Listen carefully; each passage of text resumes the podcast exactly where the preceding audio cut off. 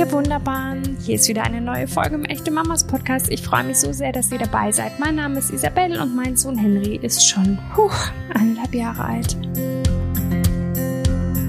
Wünschen wir uns nicht alle die perfekte und total heile Familie? Schön erdacht, aber ehrlicherweise nahezu unmöglich umzusetzen. Denn wenn unterschiedliche Persönlichkeiten und Bedürfnisse zusammenkommen, dann kann das nun mal Kompromisse erfordern und Konflikte mit sich bringen. Und das ist überhaupt nicht schlimm. Schwierig wird es nur, wenn sich Konflikte in Streit verwandeln, wenn Diskussionen zu Schreiarien eskalieren und statt einem Miteinander nur noch ein Gegeneinander herrscht. Ganz besonders brenzlig wird es, wenn in diesem Chaos der Gefühle auch noch Kinder involviert sind. Natürlich wissen wir, dass Eltern oft an die Grenzen ihrer Kräfte und darüber hinaus gebracht werden. Einer von vielen Gründen, warum es unter Eltern ständig zu Streit kommen kann, ist eben dieser Mangel an Energie. In dieser Folge möchten wir euch Wege aufzeigen, wie ihr Konflikten gegenübertreten könnt, damit sie produktiv und nicht verletzend wirken. Und vor allem, wie ihr streiten könnt, um euren Kindern als Vorbild zu dienen. Denn was ihr vorlebt, das leben eure Kinder nach. Wir möchten euch Tipps geben, wie ihr Konflikte meistert und einen respektvollen Umgang miteinander pflegt. Ein vorbildliches Handeln also, das eure Kinder auch in Zukunft durchs ganze Leben helfen kann. Als Experten für diese Folge habe ich mir Martin Bisold zur Seite geholt. Martin ist selbst Ehemann und Papa von Zwillingen. Er kennt die Herausforderungen des Familienalltags also nur allzu gut. Außerdem arbeitet er als Coach und begleitet allen voran Eltern in ihrer Persönlichkeitsentwicklung, damit sie als Vorbild für ihre Kinder fungieren und ihre kleinen Schätze zu glücklichen und selbstbewussten Menschen erziehen können. Schaut unbedingt auf seiner Webseite martin-bisold.de vorbei und macht euch selbst ein Bild von seiner wertvollen Arbeit. Lieber Martin, willkommen im Echte Mamas Podcast. Wie schön, dass du da bist. Ja, ganz lieben Dank, ähm, dass ich ja auch die Möglichkeit habe. Und äh, ja, ich freue mich auch sehr, zu diesem spannenden Thema äh, meinen Input beigeben zu können. Ja, und du sagst, es ist spannendes Thema und Input. Ich habe in der Vorbereitung gemerkt, also wir hatten äh, vorab besprochen, wir nehmen das Thema Konflikte meistern, wir Eltern als Vorbild und habe ich gedacht, puh, Konflikte sind aber irgendwie vielfältig und weitgreifend. Ähm, deswegen arbeiten wir uns jetzt so ein bisschen durch verschiedene Familien streitbare Konstellationen, gehen auf alles so ein bisschen ein. Ähm, und ich würde direkt anfangen mit dem Streit unter den Eltern. Es gibt nämlich Studien, die belegen, dass häufige Streiten der Eltern äh, der Entwicklung des Kindes erheblich schaden kann. Ist das deine Erfahrung? Und wenn ja, warum ist das so? Ja, also das äh, würde ich so bestätigen. Hm, das hat eine breite Palette an Gründen, warum das äh, negative Konsequenzen und Einflüsse haben kann. Also im Wesentlichen äh, beeinträchtigt es halt die psychische Gesundheit der Kinder.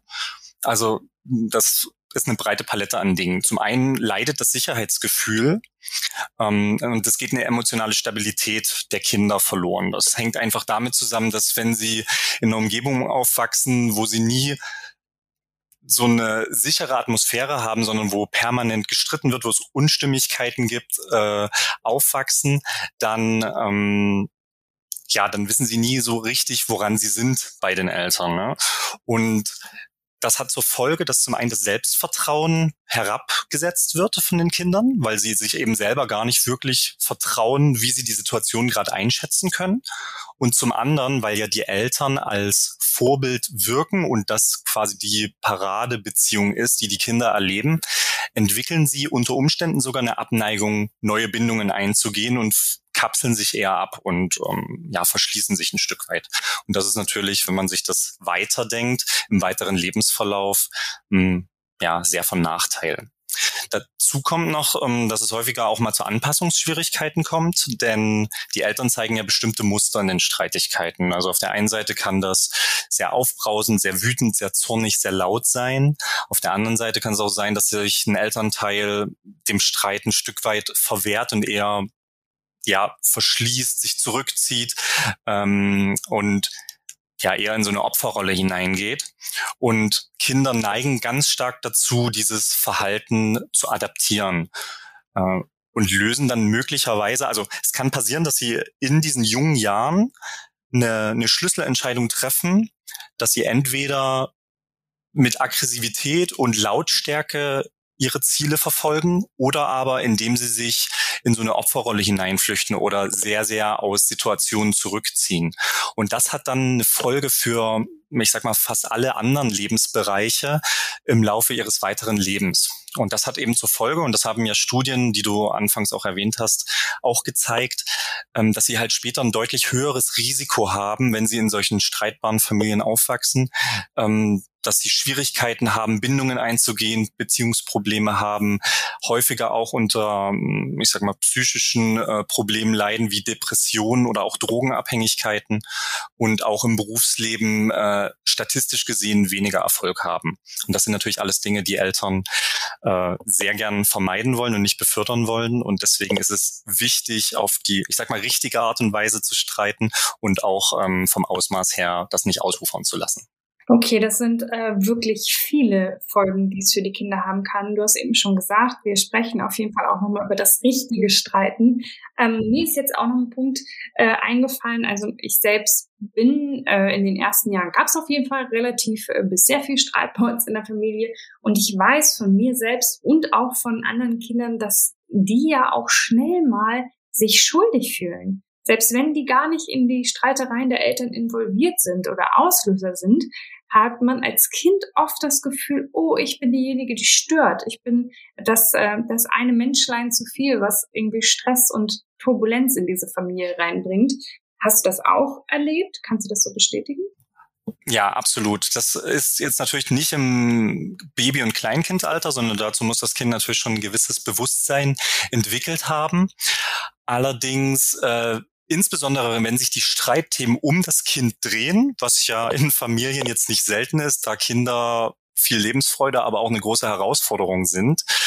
Und äh, ich habe mal so ein schönes Zitat gehört, ähm, Elternsein ist quasi Überforderung mit Ansage, weil man ja lauter neue äh, Lebensabschnitte auf einmal durchschreiten muss mit weiteren Personen, für die man verantwortlich ist. Und daher, wenn insbesondere die Themen sich um, sage ich mal, Fehlverhalten oder um Probleme, die sich halt, die mit den Kindern zu tun haben, beziehen, dann äh, kommt es häufig dazu, dass sich Kinder dann schuldig fühlen und das Gefühl haben, irgendwie äh, dafür verantwortlich zu sein, ähm, dass es eben diese Auseinandersetzungen gibt, obwohl das eben in der Regel gar nicht der Fall ist, sondern sie sind eher so der Auslöser und das Symptom, was andere Probleme zutage fördert. Genau, also klar ist, all diese Folgen wollen wir natürlich ähm, alle für unsere Kinder möglichst vermeiden. Aber bedeutet das im Umkehrschluss direkt, dass wir uns niemals vor unseren Kindern streiten dürfen oder sollten? Hm, also zum ersten kommt das auf die Definition des Wortes streiten an, würde ich sagen. Also wenn wir jetzt wirklich streiten nur als aufgeheizte emotionale Konflikte äh, nehmen, dann sollten wir das definitiv zumindest bei Babys und Kleinkindern möglichst komplett vermeiden tatsächlich, weil die spüren nur die Atmosphäre, die spüren nur die Dissonanzen und das Umfeld und ähm, das bringt einfach nur ein Gefühl der, der Angst, der Unsicherheit, der Ungewissheit mit sich und ähm, ja, das Wichtigste, was die brauchen, ist eben diese Stabilität und Sicherheit in ihrem Leben.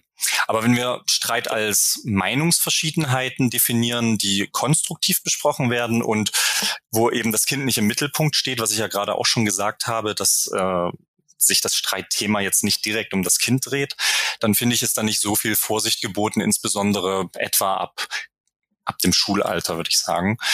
Ähm, weil es ist ja für die Kinder auch wichtig mitzubekommen, wie so ein Streit abläuft. Schließlich werden sie in ihrem Leben selber noch viele, viele Konflikte austragen müssen. Und da ist es auch wichtig, gute Streitkulturen und ähm, gute Methoden zu erlernen, um einen Streit und einen Konflikt erfolgreich beizulegen. Ich finde, das merkt man ja erst selbst, wenn man erwachsen ist, wie unterschiedlich ähm, wir alle das Streiten gelernt haben. Also ich merke das in der Beziehung mit meinem Mann zum Beispiel. Ja, ähm, absolut. Wir haben uns die ersten Jahre sehr ungesund gestritten, weil ich habe mich auf jeden Fall zu gerne gestritten und er hat sich nie gestritten. Äh, ja, das ist äh, keine so schöne Balance, auf jeden Fall nee, für dich. Überhaupt nicht. Ähm, aber wir haben es über die Jahre gelernt. Also das ist ähm, wirklich interessant, was wir von zu Hause mitnehmen ähm, und später ja, man kann es natürlich umlernen, so wie wir jetzt auch in unserer Partnerschaft, aber erst einmal lebt man natürlich das wieder, was einem vorgezeigt wird. Ich habe die Erfahrung gemacht, gerade in Familien, wenn zum Beispiel auch Beziehungen schon lange bestehen, dann sind das oft immer die gleichen Streitthemen. Sind halt wie so Muster, die total festgefahren scheinen. Was können wir tun, wenn es da wirklich so äh, Konfliktpunkte gibt, die einfach immer wieder und immer und andauernd auftauchen und zum Streit führen ähm, und irgendwie nie so richtig ja eine Lösung da ist. Was was wie können wir da angehen? Also da gibt es natürlich eine ganze Menge Methoden. Das mhm. hängt zum einen vom Streitthema ab, als auch von den Persönlichkeitstypen der betroffenen Person. Ähm, grundsätzlich, du hast gerade gemeint, dass es so festgefahrene Muster sind. Und das hat seine Ursache darin, dass die Muster tatsächlich einen Zweck erfüllen. Meistens, ähm, das wirst du wahrscheinlich bestätigen können, ähm, denkt man sich nachher, äh, warum habe ich schon wieder auf die Art und Weise reagiert und dann fühlt man sich schlecht, dann fühlt man sich schuldig oder bereut das Ganze.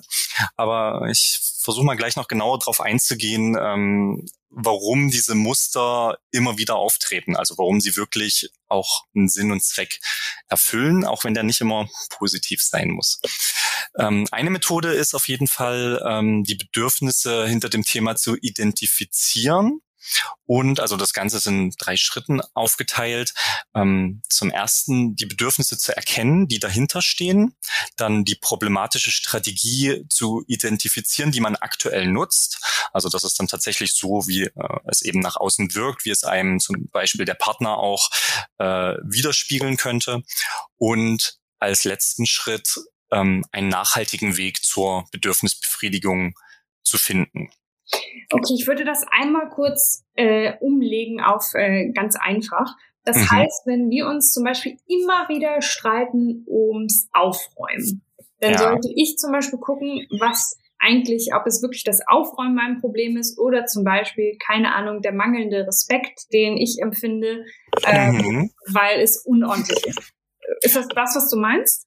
Genau, das ist äh, mhm. ein erster ganz, ganz wichtiger Schritt, ob, also was wirklich hinter dem Aufkommen steht. Du hast gerade schon einen sehr schönen Punkt genannt, ob du jetzt das Gefühl hast, ja, du wirst nicht von deinem Partner ähm, genügend respektiert und wertgeschätzt, ähm, weil du eben der Meinung bist, für dich ist das wichtig und indem dein Mann eben diese Tätig dieser Tätigkeit nicht nachgeht, hast du das Gefühl so, okay, ich bin ihm völlig egal, er hat nicht den Respekt vor mir und das führt dann im Endeffekt zu dem Verhalten, dass du ihn möglicherweise anmeckerst oder was auch immer dann deine Strategie ist. Ähm, ich würde ganz gerne noch ein bisschen auf die Bedürfnisse eingehen, ähm, weil wir haben grundsätzlich sechs Grundbedürfnisse, also zumindestens nach menschlicher Bedürfnispsychologie. Und du hast gerade einen, sag ich mal, Unterpunkt eines der Bedürfnisse genannt, deswegen ist das ganz spannend. Also es gibt halt vier mentale Bedürfnisse und zwei spirituelle. Ich gehe jetzt mal nur auf die vier grundlegenden mentalen Bedürfnisse ein. Das ist zum einen ähm, Sicherheit und Gewissheit. Also da ist, spielt Komfort eine Rolle. Es geht darum, dass das Leben äh, ein Stück weit berechenbar ist und ähm, dass wir uns sicher und geborgen fühlen. Das ist ein Grundbedürfnis, das alle Menschen haben, aber in unterschiedlichen Ausprägungen. So, das zweite, das steht dem so ein bisschen gegenüber. Wir brauchen auch ein gewisses Maß an Abwechslung, an Ungewissheit, an Überraschung und Abenteuer, weil sonst unser Leben logischerweise langweilig wird. Das dritte Grundbedürfnis, auch ganz, ganz wichtig, ähm, ist das Bedürfnis nach Signifikanz, also das Gefühl, gebraucht zu werden, geschätzt zu werden, anerkannt zu werden und wahrgenommen zu werden. Und das vierte, das steht wieder ein bisschen im ja, auf der anderen Seite gegenüber zu Signifikanz ist das Bedürfnis nach äh, Liebe und Verbindung. Ähm, weil bei Signifikanz geht es sozusagen um uns selbst, bei Liebe und Verbindung geht es natürlich auch um die Menschen um uns herum. Und ähm, wenn wir jetzt auf diesen Konflikt zurückkommen, dann hast du gerade gemeint, so ja, der fehlende Respekt, möglicherweise, also ich bin überzeugt, da sind sicherlich noch weitere Punkte dahinter, aber dieser fehlende Respekt ist auf jeden Fall äh, ein Unterpunkt von Signifikanz, also dein Bedürfnis wahrgenommen und anerkannt zu werden, ähm, wird da halt ein Stück weit torpediert oder es wird zumindest nicht erfüllt, wenn dein Mann eben äh, diesen Tätigkeiten, die du da von ihm verlangst oder erwartest, äh, nicht nachgeht. In der Folge ähm, kommt es dann eben zu einem Streit, den du auf eine gewisse Art und Weise gelernt hast. Und letzten Endes, äh, dieser Streit selber befüllt unter anderem dieses Signifikanzbedürfnis, weil ähm, indem wir streiten, äh, bekommen wir ja auch eine gewisse Wichtigkeit und Anerkennung, weil die andere Person muss definitiv auf dich eingehen. Also dein Mann wird, selbst wenn er vielleicht eher so eine Vermeidungsstrategie hat, dich nicht völlig links liegen lassen, sondern er wird auf irgendeine Art und Weise natürlich darauf reagieren und damit bekommst du ein gewisses Maß an Aufmerksamkeit und Anerkennung. Das muss jetzt nicht unbedingt positiv sein, weil das Muster möglicherweise auch nicht äh, sehr nachhaltig ist. Aber für den Augenblick hilft es dir eben genau auch dieses Bedürfnis letzten Endes auf diese Art und Weise zu äh, befriedigen. Ja, genau. Also das wäre der erste Schritt und ähm, beziehungsweise sind wir ja eigentlich schon beim zweiten Schritt mit der problematischen Strategie und der ähm, dritte Schritt wäre dann halt wirklich einen nachhaltigen Weg zu finden, ähm, dieses Bedürfnis auf eine andere Art und Weise zu befriedigen, weil ihr wahrscheinlich beide jetzt nicht unbedingt das Ziel habt, euch da regelmäßig drüber zu streiten, wer jetzt da fürs Aufräumen verantwortlich ist. Ähm, Genau, und da würde man idealerweise jetzt logischerweise auch mit deinem Mann zusammenarbeiten und schauen, äh, welche Möglichkeiten können wir denn finden, damit du das Gefühl hast, okay, ähm, er, er beteiligt sich, er macht mit, ich werde dadurch auch anerkannt und dieses Bedürfnis wird äh, für mich befriedigt. Und ähm, auf der anderen Seite natürlich auch zu gucken, was sind denn seine Bedürfnisse. Es gibt ja vielleicht auch einen Grund, warum er ähm, sich gerade bei dem Punkt schwer tut. Super interessant, vor allem mit dem Punkt mit der Aufmerksamkeit, den habe ich so noch nie gesehen, ähm, dass ich den dann natürlich bekomme, wenn ich einen Streit anfange. Aber ähm, selbst wenn wir das alles so verstanden haben und so versuchen umzusetzen, ist das mit dem Streiten ja nicht so richtig einfach. Mhm. Aber trotzdem haben wir ja schon gesagt, es gibt sowas wie einen, einen guten Streit, eine gesunde Streitkultur. Kannst du uns ein paar Tipps mit an die Hand geben, die ganz ähm, konkret für die Konflikte unter uns Eltern, also unter ähm, Mama und Mama, Papa und Papa oder Mama und Papa greifen können? Ganz äh, losgelöst von Kindern. Ja, natürlich. Ähm, also grundsätzlich, wir haben ja schon festgestellt, Konflikte sind ja zwischen äh, Menschen einfach teilweise notwendig, sie sind wichtig ähm, und es prallen immer unterschiedliche Bedürfnisse und Sichtweisen aufeinander. Und entscheidend ist dann die direkte Kommunikation miteinander, also die Art und Weise, wie wir, mit, wie wir miteinander umgehen. Da gehört zum einen dazu ein respektvoller Umgang. Also es darf ist ein absolutes No-Go, damit anzufangen, äh, gegenseitig sich, ich sag mal, herabzuwerten oder sich zu beschimpfen, denn das ist in keiner Form förderlich, um diesen Streit zu einem guten Ende zu bringen. Ein zweiter wichtiger Punkt ist, empathisch zu sein. Das fällt dem einen leichter, dem anderen fällt das schwieriger. Aber es ist ganz essentiell, die Sichtweise und die Gefühle ähm, des Partners oder der Partnerin äh, nachvollziehen zu können. Denn wenn ich diese Perspektive auch mit wahrnehmen kann, dann, dann fällt es mir viel leichter, die Verhaltensweise, äh, die der Partner an den Tag legt, ähm, zu verstehen und wirklich besser damit umgehen zu können. Ähm, mir persönlich ist auch immer wichtig, die positive Absicht dahinter den Aussagen hervorzuheben. Das liegt daran, dass wir uns ja ganz häufig, na gut, das ist wieder so von der Persönlichkeit abhängig, aber viele Menschen fühlen sich auch schnell angegriffen, gerade in so einem emotionalen Streit. Ähm, da ist ja schon allein die Tonlage etwas, wo man sich manchmal in die Defensive gedrängt fühlt. Hm, wenn man stattdessen aber selbst erstmal aufzeigt, okay, mein Ziel ist es ja gar nicht, dich anzugreifen, sondern mir persönlich ist es eben wichtig, dass die Wohnung aufgeräumt ist oder dass du jetzt vielleicht mal die nächste Stunde dich um das Kind kümmerst, denn ich habe das jetzt schon drei Stunden lang gemacht. Ich bin gerade mit den Nerven ein bisschen fertig, deswegen ich brauche gerade einfach mal eine Auszeit. Es ist nicht so, dass ich meine Verantwortung wegschieben will, sondern ähm, ich brauche einfach mal diese kurze Zeit für mich, um wieder genügend Energie für den weiteren Tag zu haben oder was auch immer das Thema ist. Aber diese positive Absicht ähm, hervorzubringen, hilft ungemein dem anderen auch das Verständnis äh, zu erleichtern. generell so als Klammer drumherum würde ich sagen, der Fokus sollte tendenziell immer auf der Lösung von dem Konflikt liegen und man sollte sich nicht zu lange mit dem Problem selber beschäftigen, weil das führt schnell dazu, dass man sich da hineinsteigert und äh, die Emotionen sich eben immer wieder aufs Neue aufbauen und dann kommt man gar nicht erst in diesen Lösungsteil, sondern man steckt immer fest in seiner ja, emotionalen kleinen Zelle. Das hilft natürlich auch nicht. Als wirklich praktischen Tipp, was man unmittelbar umsetzen kann, es ist wichtig, möglichst keine Du-Botschaften zu verwenden, denn die führen dazu, dass wir dem anderen erzählen, was er oder sie alles falsch macht und weniger dazu, unsere Wahrnehmung auszudrücken. Deswegen, ich würde immer mit Ich-Botschaften arbeiten und sagen, ich sehe es so, ich empfinde es so, denn ähm, und möglichst auch ohne Wertung. Also nicht gleich alles verurteilen oder schlecht machen, sondern einfach sagen, hey, ich habe das Gefühl, unsere Kinder essen zurzeit ähm, zu viel Süßigkeiten. Ich fände es schön, wenn wir gemeinsam einen Ansatz finden, ähm, wenig, ihnen weniger Süßigkeiten äh, zur Verfügung zu stellen, anstelle dessen, dass man sagt, ähm, ja, du gibst den Kindern zu viel Süßigkeiten und ähm, das sagt mir nicht zu. Also die Aussage ist inhaltlich sehr, sehr ähnlich. Aber mit der Ich-Botschaft zeige ich eben, okay, das ist meine Wahrnehmung. Ich muss damit nicht recht haben. Vielleicht nehme ich das ja auch äh, subjektiv einfach ganz anders wahr, als mein Partner oder meine Partnerin das tut.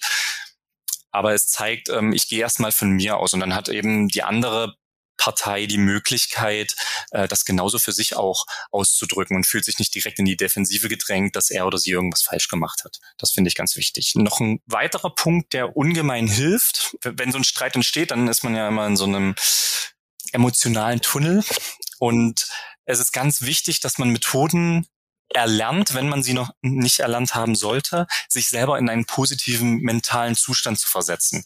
Denn wenn ich in diesem Tunnel bin, voll Wut, voller Vorurteile oder Vorwürfe, äh, ist es ganz, ganz schwer, ähm, überhaupt den, den Geist so weit offen zu haben, dass man konstruktiv streiten kann. Also wenn ich verletzt bin, dann verletze ich andere Menschen. Also das ist eine Verhaltensweise, die ich schon sehr, sehr häufig erleben durfte. Und äh, deswegen ist es ganz wichtig, aus diesem verletzten äh, Zustand auszubrechen und zu schauen, wie kann ich mich in einen starken Zustand zu versetzen, so dass wir wirklich über das Thema diskutieren können, dass wir auch natürlich über die damit verbundenen Emotionen sprechen können, ohne uns aber gegenseitig anzugreifen und diese Emotionen die ganze Zeit zu durchleben dazu kann ich auch gerne dann äh, noch ein bisschen ausführlicher was sagen, weil äh, ich glaube, das ist eine sehr, sehr kraftvolle Übung, wenn man sich das bewusst machen kann. Aber das lernt man auch nicht von heute auf morgen, sondern das ist halt schon so ein längerfristiger Prozess. Ja, das, ich finde es super spannend, weil das ist so mein Problem, ähm, aus Streitsituationen äh, wieder rauszukommen. Also eigentlich ist alles geklärt, aber mein Gefühl ist noch so, bin dann immer noch so knatschig. Ähm, ja, es ist wahrscheinlich, äh, wie du sagst, es ist ein Prozess, das zu lernen, aber kannst du so ein, zwei Stichpunkte für die ersten Schritte uns mit an die Hand geben, wie wir ähm, an dieses positive Mindsetting gelangen können? Naja, es wird geprägt äh, im Wesentlichen von drei Faktoren. Und das ist zum einen unsere Physiologie, zum zweiten unser Fokus und zum dritten ähm, die Bedeutung, die wir ähm, Aussagen oder auch Verhaltensweisen geben. Und ähm, alle drei beeinflussen sehr stark unser Denken und filtern unser Denken und auf der anderen Seite äh, verändern sie tatsächlich unsere Biochemie. Das ist im Übrigen ein Grund, warum Menschen sehr dazu neigen, Drogen zu nehmen, weil es Drogen halt generell die Biochemie innerhalb kürzester Zeit verändern und ganz schnell zum Beispiel Botenstoffe wie Dopamin, Serotonin ausschütten, so dass wir halt Glücksgefühle haben.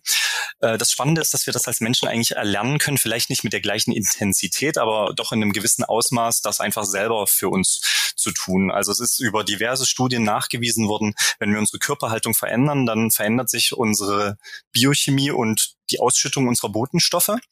Und gerade in der heutigen Welt häufig genug sitzen wir ähm, ein bisschen zusammengekauert da und das ist also das ist kein Symbol dafür, dass wir irgendwie kraftvoll und voller Energie sind. Und wenn du dir jetzt mal im Geist hervorrufst, wie sich dein Körper, also zur Physiologie zählt die Körperhaltung, die Mimik, die Gestik, die, ähm, die Stimme, die Atmung, ähm, und wenn du jetzt mal überlegst, wenn du dich streitest oder wenn du wütend bist, ähm, wie dann deine Physiologie aussieht, dann hat die eine ganz charakteristische, also ganz charakteristische Merkmale.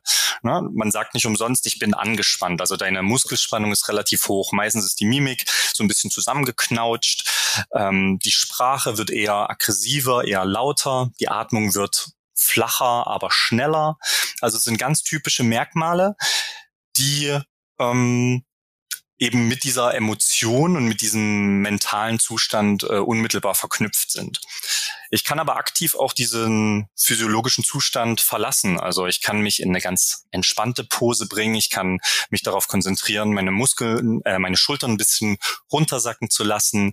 Ich kann mich darauf konzentrieren, tiefer ein- und auszuatmen. Das ist ja so der Standardtipp, den man gibt. Dreimal tief durchatmen, bevor man was sagt. Also das ist halt ein Punkt, um eben auch die Physiologie zu ändern ähm, sich bewusst zu machen, mit einer ganz ruhigen und einfühlsamen Stimme zu sprechen. Und wenn ich diese ganzen kleinen Faktoren ähm, mir in die Aufmerksamkeit rufen kann und äh, dann einen nach dem anderen verändere, dann verändert sich automatisch auch meine emotionale und mentale Gemütslage.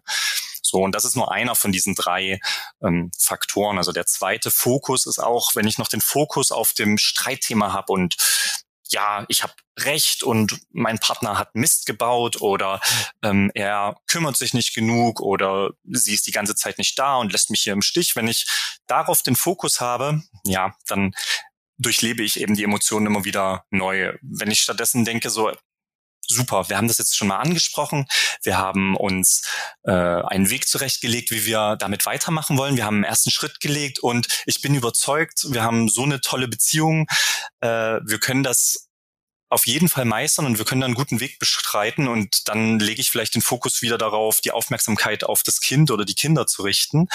Ähm, dann kommen bei mir ganz andere Emotionen und auch ganz neue Gedanken zutage. Und die Bedeutung ist eben auch so ein Punkt. Ich meine, ich kann Blicke, Gesten und Verhaltensweisen ja vielseitig interpretieren. Und wenn ich da vieles persönlich nehmen will und bestimmte Wörter rausgreife oder ein bestimmtes Verhalten rausgreife, dann kann ich mich ganz leicht angegriffen fühlen, aber vielleicht gibt es ja auch die Möglichkeit, das umzudeuten und zu zeigen oder das so zu interpretieren, dass man sagt, hm, wenn mein Partner sich darum gerade nicht kümmert oder wenn ihm das schwerfällt, vielleicht ist er, ist das eine Art Hilferuf, vielleicht ist er mit dieser Aufgabe, mit dieser Tätigkeit überfordert oder wenn er mich angreift, dann ist er vielleicht einfach nur mit irgendwas ganz fundamental unzufrieden, was er gerade nicht ändern kann und projiziert das Ganze auf mich. Aber ich bin eigentlich gar nicht persönlich angegriffen, sondern unsere Beziehung ist so stabil, dass er halt weiß, er kann mir das gegenüber äußern und ähm, um es einfach mal rauszulassen. Und wir müssen rausfinden, was wirklich die Wurzel des Ganzen ist. Und das regt halt einen ganz anderen Gedankenprozess an, weil auf der einen Seite fühle ich mich angegriffen, während bei dem anderen Gedankenprozess ist es so, dass ich auf einmal denke, wow, ich möchte ihm eigentlich helfen. Ich sehe gerade, da ist vielleicht ein größeres Problem oder er hat, er oder sie hat eine größere Herausforderung und äh, da möchte ich ihn unterstützen. Und da komme ich natürlich auch in einen ganz anderen ähm, mentalen Zustand, äh, der auch mit ganz anderen Emotionen gekoppelt ist. Also da ist einiges dabei, was ich unbedingt mal ausprobieren werde. das hoffe ich doch sehr. Ja, vor allen Dingen das mit der Körperhaltung und so super spannend. Du hast eben schon äh, erwähnt, was wir nicht tun sollten äh, oder unbedingt vermeiden sollten im Familienstreit sind Beleidigungen ich mhm. kann aus meiner Erfahrung auch sagen, die berühmt-berüchtigte Goldwaage, auf ja. ich sehr beliebt ständig jedes Wort lege, ist auch nicht so sinnvoll. Mhm. Ähm, kannst du uns noch was sagen, was wir wirklich nicht tun sollten?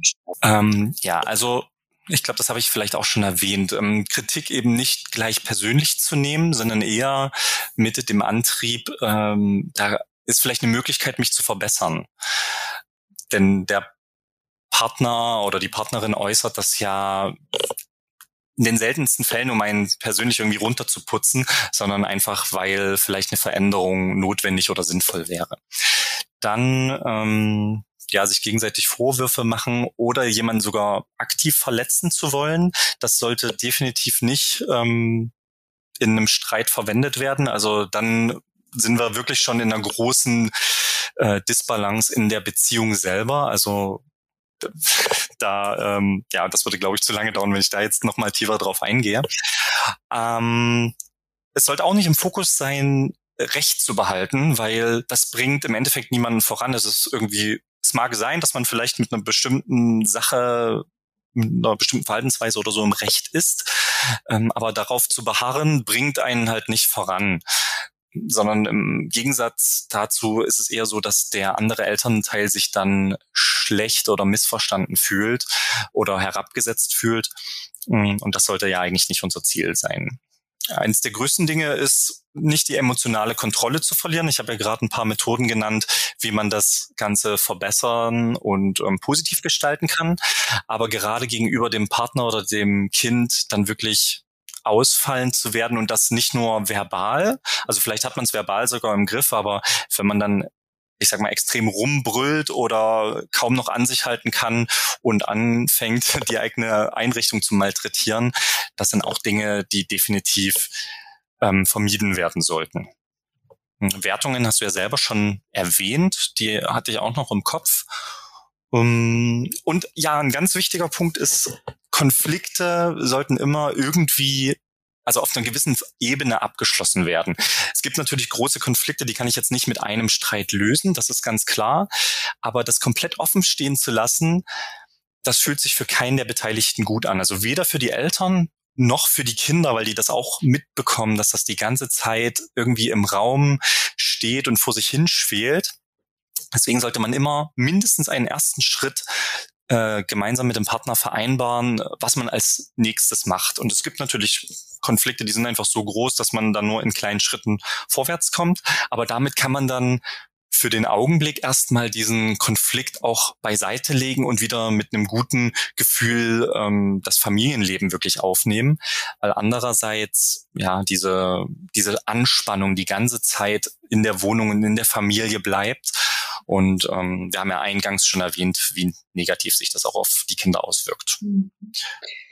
Ja, wir sind, kehren wir nochmal zurück zu den Kindern, weil egal ob ähm, wir uns gerade noch nicht gut streiten oder schon gut, wenn unser Kind einen Konflikt zwischen den Eltern mitbekommt, was können wir tun, um diesem Kind ein gutes Gefühl zu geben, auch wenn es jetzt irgendwie manchmal, selbst wenn man gut streiten kann, die, die Emotionen manchmal über. Ähm, ja, was können wir mit auf den Weg geben? Wie können wir dem Kind begegnen, um zu sagen, okay, äh, das war jetzt äh, diese Situation, aber du brauchst keine Angst zu haben. Was, worum geht's da? Ist so ein bisschen altersabhängig. Ähm, generell sollte das Kind, äh, wenn es über das Kleinkindalter hinaus ist, also wenn es auch schon ähm, so ein bisschen den Kontext verstehen kann von so einem Streit, ähm, sollte es irgendeine Aktion erfahren, was den Streit sozusagen beendet und ähm, oder finalisiert, mindestens für den Augenblick. Ähm, das kann sein, dass man einfach nur erklärt, hey, wir haben gerade uns über dieses und jedes Thema ausgetauscht. Wir hatten da unterschiedliche Ansichten, sind jetzt aber erstmal zu diesem Ergebnis gekommen. Kann aber auch eine Aktion sein, dass man, ähm, dass eben der Partner auf einmal anfängt, okay, ich sehe ein, ich habe irgendwie im Haushalt vielleicht zu wenig gemacht und dann mitarbeitet und ähm, das gegenüber dem Kind eben auch positiv äußert. Also ich würde generell dem Kind eine sachliche und altersgerechte Zusammenfassung geben. Des Weiteren ist es sehr hilfreich. Also ich glaube, das ist in den Studien ohnehin rausgekommen, wenn man so einen Konflikt dann abschließt, ist es für ein Kind auch eine positive Erfahrung, wenn das eben wenn es so ein gewisses Verständnis dafür entwickelt, okay, da gab es äh, Meinungsverschiedenheiten, aber jetzt sind wir im Endeffekt auch zu einem Ergebnis gekommen, alle haben sich weiterhin lieb und ähm, das normale Familienleben geht sozusagen weiter. Das ist für Kinder ganz, ganz wichtig. Aus meiner Sicht ist es noch hilfreich, man kann da bewusst Rituale einführen, weil es für Eltern ja manchmal dann auch schwierig ist, wieder aus so dieser, selbst wenn man so einen Schritt definiert hat, dann gleich wieder alles Friede, Freude, Eierkuchen zu machen. Und vielleicht fängt dann erstmal ein Elternteil an, ein bestimmtes Spiel oder irgendeine Aktivität mit dem Kind zu machen, was wieder so eine Wohlfühlatmosphäre bringt und äh, auch die Wertschätzung und den Respekt und die Liebe füreinander innerhalb der Familie ein Stück weit ausdrückt. Das kann, äh, das muss nicht unbedingt sein, dass beide Eltern da dabei sind, aber damit das Kind erstmal wieder ein gutes Gefühl bekommt und auch nicht den Eindruck hat, okay, ich habe jetzt irgendwas falsch gemacht, ähm, ich habe jetzt irgendeine Schuld daran, sondern merkt, ähm, Mama oder Papa sind ganz normal zu mir und wir haben ein ganz vertrauensvolles Verhältnis und äh, sozusagen wieder in den Alltag übergehen kann. Mhm. Okay, dann möchte ich jetzt gerne noch ähm, zu einem anderen Konfliktbereich kommen, nämlich den zwischen Eltern und ihrem Kind. Da kann es ja Streit geben, aber ab welchem Alter eigentlich die ersten, wenn man sagt, wirklich die ersten streitbaren Konflikte? Na, ich würde das definieren ab dem Kleinkindalter, aber so ab dem dritten Lebensjahr.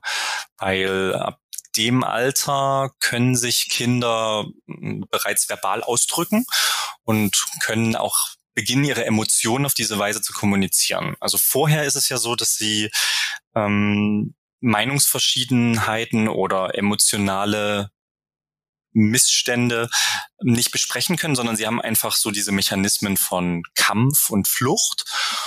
Also entweder irgendwie schreien sie und kämpfen oder sind wütend oder sie ziehen sich halt zurück oder reagieren bockig und ignorieren ein. Und ähm, dann entsteht ja noch nicht wirklich ein, Konflikt, so wie du das jetzt gerade geschildert hast. Äh, diese Konflikte, äh, diese Mechanismen, die nutzen sie natürlich auch weiterhin, aber sie erlernen halt neue Methoden hinzu und ich würde so sagen, ab dem dritten oder vierten Lebensjahr etwa fängt das an, wo man sich wirklich verbal mit den Kindern ähm, auf einem anfangs noch einfacheren Level auseinandersetzt, bis das dann ab dem Schulalter natürlich intensiver und auch deutlich differenzierter wird, weil eben das Verständnis und der Wortschatz der Kinder immer, immer weiter wächst und man dann eben auch mehr in die Tiefe gehen kann. Es gibt natürlich äh, vielerlei Auslöser, keine Ahnung, fertig machen, ins Bett gehen. jetzt wird nicht mehr gespielt, jetzt wird das Zimmer aufgeräumt. Also Konflikte sind vielfältig. Das Alter spielt natürlich auch eine Rolle, wie du eben schon gesagt hast. Aber kannst du uns trotzdem sagen, wie wir eine gute Konfliktlösung finden und umsetzen können, was es unbedingt zu beachten gilt und zu vermeiden, wenn wir uns, ja, wenn wir mit unseren Kindern äh, in einen Konflikt treten? Also mit Kindern sollte man sich aus meiner Sicht immer bewusst machen, dass sie eine ganz andere Wahrnehmung haben als Erwachsene, je nach Lebensalter. Hm, diese Emotionsregulation, die wir idealerweise als Erwachsene schon gelernt haben, manche besser, manche weniger gut, ähm, die dauert tatsächlich bis ins Erwachsenenalter. Das habe ich tatsächlich vor ich glaube, in einem Jahr erst ähm, wirklich so komplett realisiert, dass insbesondere bei Jungen das bis Anfang 20 dauert, bis sie überhaupt erst alle äh, Emotionen wirklich selber in der Lage sind zu regulieren. Das äh, fand ich schon mal sehr spannend, weil ich das deutlich früher ähm, angenommen hatte vorher. Und wichtig ist es daher aus meiner Sicht als Vorbild zu handeln. Also die Kinder lernen ja ganz, ganz viel, insbesondere unterbewusst, an dem Beispiel der Eltern, also wie wir selbst handeln, wie wir selbst Konflikte lösen. Deswegen ähm, Empathie und sich in das Kind hineinzuversetzen ist ein ganz wichtiger Punkt, ähm, damit man sie, also damit man nachvollziehen kann, was in der Welt des Kindes los ist und es dann auch zu begleiten, nicht immer nur das Problem lösen zu wollen, sondern wirklich auch diesen Prozess mitzugehen und ähm, die Geduld zu haben, denn Kinder können logischerweise noch viel weniger als wir Erwachsenen auf Knopfdruck umschalten. Ähm, dabei, du hattest, glaube ich, gefragt, was es zu beachten und was es zu vermeiden gilt. Also zu vermeiden sind definitiv diese, mh, hm, wie soll ich das am besten ausdrücken, die nicht so konstruktiven Emotionen, also wenn man selbst in Rage gerät und wütend wird, also das am Kind auszulassen, ist der einfachste Weg, ist aber auf jeden Fall auch ein, ein ganz schlechter Weg. Auf der anderen Seite sollte man auch das Kind nicht ignorieren. Viele arbeiten ja auch erfahrungsgemäß mit Belohnungen, mit Strafen, mit Drohen. Das sind auch Sachen, die ich zwar nachvollziehen kann, also mir ist durchaus bewusst, woher die kommen, aber äh, man sollte sich da idealerweise auch intensiver mit beschäftigen und ja, das höchstens in Ausnahmesituationen verwenden. Also idealerweise gar nicht, aber ich weiß auch, dass das extrem schwierig ist, auch aus eigener Erfahrung. Ähm, grundsätzlich auch hektisch zu werden, laut zu werden ähm, oder respektlos zu werden, sind alles Dinge, die wir definitiv vermeiden sollten. Ähm, zu beachten ist es, dass wir achtsam unsere eigenen Gefühle beobachten und uns deren bewusst werden. Und das, was ich vorhin schon erwähnt habe, dieses in einen starken, positiven, kraftvollen Zustand zu versetzen, ähm, ist für mich ein ganz, ganz essentielles Tool, um dann wirklich die Energie und auch die Geduld und das Einfühlungsvermögen aufzubringen, um meine Kinder eben zu unterstützen. Und bei vielen meiner Klienten ähm, sehe ich das halt genauso. Wir können also das kann auch jeder für sich mal reflektieren. Und wenn wir selber wütend sind, wenn wir frustriert sind oder verzweifelt sind, dann zum einen reagieren wir dann emotional und auf der anderen Seite treffen wir oft nicht so gute, um nicht zu sagen schlechte Entscheidungen. Und äh, daher ist es so ungemein wichtig, sage ich mal, mit einem klaren Kopf an die Sache ranzugehen. Denn wir können nicht erwarten, dass unsere Kinder äh, ja diesen Part übernehmen, sondern da müssen wir einfach gut für sie wirken und ähm, das Ganze auf eine positive Art und Weise begleiten. So, ich nehme da mal ganz gerne dieses Gedankenbild, wenn so ein Kind wütend ist, also ich rede jetzt insbesondere von Kindern so bis Grundschulalter, die dann so wütend oder bockig werden und anfangen zu schreien und einen vielleicht sogar zu beschimpfen oder irgendwie in die Richtung zu hauen, dann ist das ein Verhalten, das ist eigentlich gar nicht wirklich an mich als Elternteil adressiert, sondern das zeigt einfach nur, das ist wie so ein kleiner Boxer, der gerade mit der Situation nicht umgehen kann und einfach anfängt loszuschlagen, weil es eben das ist, was er, ähm, was ihm zuerst einfällt. Und stattdessen sich zu überlegen, hey, mein, mein Kind ist ja nicht dieser Boxer, sondern das ist nur die Verhaltensweise, die es gerade zeigt. Mein Kind ist dieses liebevolle Wesen, was dahinter steht und sich dahinter versteckt und gerade keine andere Methode findet. Und für mich ist es eben ganz wichtig, dann auf Augenhöhe zu gehen. Da sind wir zum Beispiel wieder bei der Physiologie. Also ich kann mich irgendwie in einer Drohhaltung davor stellen und jetzt sagen, jetzt wird aber ins Bett gegangen oder Zähne geputzt oder was auch immer gerade das Streitthema ist. Oder ich kann mich eben auch auf den Boden knien oder auf den Boden setzen, wirklich auch physisch auf Augenhöhe gehen und selbst wenn es wütend ist, eine Umarmung anbieten oder zumindestens meine Nähe und Präsenz anbieten, um das Kind dann, dem Kind zu helfen, aus diesem Tunnel erstmal herauszukommen. Ähm, Gerade also ich beobachte das mehr bei Vätern als bei Müttern, aber vielleicht kannst du mir da auch gleich nochmal Feedback zu geben.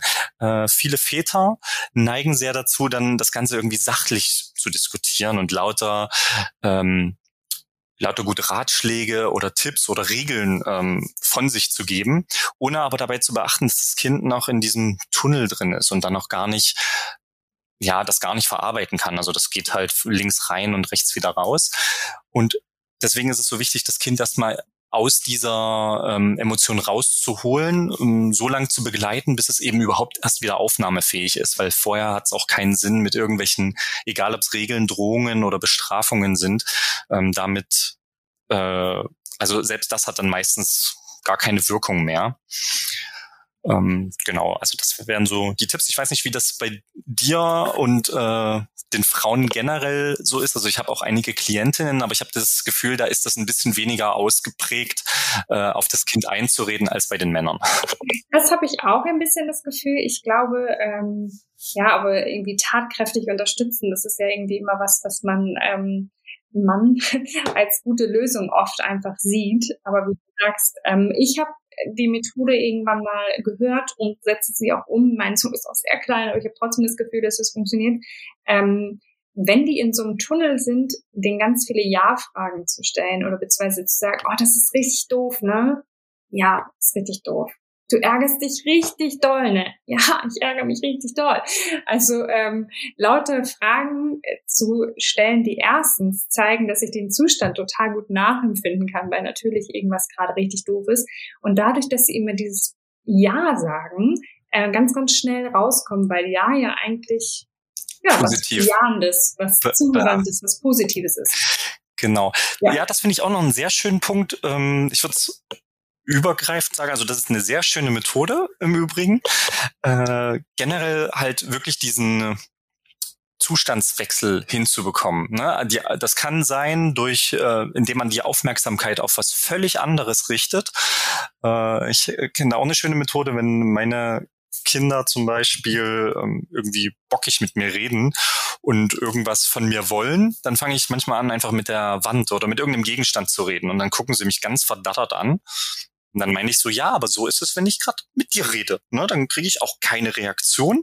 Ähm, so ist es so, als ob ich mit der Wand reden würde. Und einfach nur dieses, da kommt so dieses Aha-Erlebnis. Äh, was, was macht Papa da? Ist er jetzt völlig von Sinn?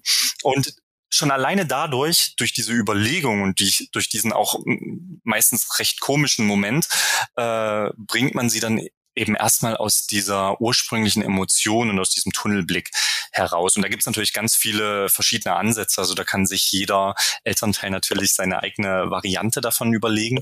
Aber es ist halt ganz entscheidend, wirklich so ein wie, wie so ein Bruch in der Situation herbeizuführen, der halt auf einmal einen ganz anderen Fokus und auch eine ganz andere Bedeutung hat. Und da sind wir ja schon wieder bei zwei dieser drei Faktoren, die ich vorhin auch erwähnt habe. Ja, unbedingt. Und ich finde, das hast du ja auch schon gesagt, das vergisst man so schnell als erwachsener, großer, äh, schon viele Lebe, Jahre lebender Mensch, dass diese kleinen Wesen ja äh, diese, all diese Mittel, die wir so haben und dennoch manchmal selbst nicht umsetzen können, einfach nicht zur Verfügung haben. Sie haben ja noch kein Verständnis von Zeit. Nur weil sie es jetzt nicht dürfen, ähm, erkennen sie ja nicht, naja, aber in zehn Minuten darfst du, sondern für sie ist es niemals, nie, niemals. Ähm, und ich glaube, das ist so, so wichtig, dass wir immer mal wieder darum denken, uns in diese Welt der jungen, kleinen Menschenwesen hineinzuversetzen. Ähm, ja, um da nicht so die Geduld zu verlieren. Genau, da gebe ich dir absolut recht. Also die leben dann teilweise wirklich auf einem anderen Planeten in dem Moment, weil, weil einfach die Wahrnehmung und die, die Filterung eine ganz, ganz andere ist als bei uns Erwachsenen. Und da hilft es auch manchmal einfach, sich versuchen zurückzuerinnern, wie war das eigentlich, als ich Kind war oder was, wie würde ich denn jetzt wollen, dass mit mir jemand umgeht, wenn ich gerade quasi in der Position meines Kindes bin. Das ist auch was, was äh, sehr hilft, weil man selber würde auch nicht wollen, dass dann mit einem geschimpft wird, dass jemand irgendwie laut und wütend auf einen ist, weil man vielleicht die Situation noch gar nicht ganz verstehen kann oder aber weil einem, wie du auch gerade gesagt hast, die notwendigen Tools und die notwendige Reife noch gar nicht gegeben ist. Martin, ich könnte ehrlicherweise noch ewig mit dir reden. Ich hätte auch noch total viele Fragen, aber wir sind äh, an unserem Zeitlimit. Ja, ich äh, dachte mir das schon, genau. Ich finde aber, da war schon ganz, ganz viel bei. Vielleicht sprechen wir irgendwann auch nochmal über das äh, beliebte Thema ausführlicher Streit unter Geschwistern. Das äh, treibt auch viele Eltern rum. Ich finde, das sprengt jetzt den Rahmen. Deswegen nehmen wir uns lieber nochmal extra Zeit dafür. Heute möchte ich dir erst einmal danken für all deinen Input, für deine Ratschläge, ähm, für mich war viel dabei, kann ich dir sagen, äh, vor allen Dingen im in dem Streitpunkt unter den Eltern. Da werde ich einiges mal ausprobieren und ich danke dir. Ja, das äh, freut mich sehr. Es hat mir sehr, sehr viel Spaß gemacht. Ich hoffe auch für die Zuhörer war das ein oder andere äh, wertvolle dabei. Und ähm, ich würde mich natürlich auch sehr freuen, mich mal äh, zu späterer Zeit wieder mit dir auszutauschen. Toll, Martin. Vielen, vielen Dank. Alles Gute für dich. Ja, gleichfalls. Dankeschön. Ciao. Tschüss. Lieber Martin, vielen, vielen Dank. Ich fand, das war richtig, richtig gut. Ich finde, da war richtig was Handfestes dabei, was wir für unseren Familienalltag nutzen können, was wir in Situationen nutzen können, wo wir merken, uh, die Stimmung kippt. Ähm, hier ähm, müssen wir vielleicht mal einen anderen Weg einschlagen, damit wir eben nicht laut werden, damit wir nicht verletzend werden, nicht, ja, nicht die Grenzen des Okayen des respektvollen Umgangs miteinander überschreiten. Vielen, vielen Dank, Martin, ähm, für diesen Einblick und für die Ratschläge von deiner Expertenseite. Ich hoffe, ihr da draußen, dass mh, mm, ihr so wenig Streit oder so wenig Gründe zu streiten wie möglich erlebt. Ich weiß, es ist nicht einfach. Ich weiß es selbst als Mama, ähm, dass puh, manchmal die Kräfte sich gen Ende neigen und man übel empfindlich, möchte ich mal behaupten, auf äh, Situationen reagiert und ganz normale Alltagsmomente auf einmal zur Herausforderung werden können. Genau. Deswegen von mir an euch ganz viel Verständnis, ganz viel Liebe und eben diese Folge, die euch hoffentlich ein bisschen in dieser Thematik weiterhelfen kann. Weiterhelfen würde mir, ich bin Meisterin der Übergänge, wenn ihr am nächsten Montag wieder reinhört. Denn dann erscheint eine neue Folge im Echte Mamas Podcast. Ich bin für jede einzelne Hörerin und für jeden einzelnen Hörer sehr, sehr dankbar und ich freue mich für jeden Support. Deswegen liken, teilen, kommentieren, wieder und wieder hören und auf jeden Fall abonnieren. Bis dann, ihr Wunderbaren.